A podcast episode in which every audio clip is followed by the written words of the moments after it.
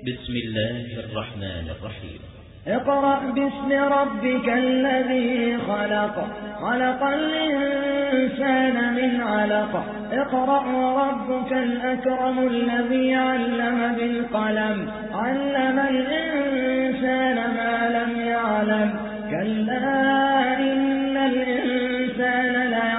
ليطغى أن رآه استغنى إن إلى ربك الرجعى أرأيت الذي ينهى عبدا إذا صلى أرأيت إن كان على الهدى أو أمر بالتقوى أرأيت إن كذب وتولى ألم يعلم بأن الله يرى كلا لئن لم ينته لنسفعا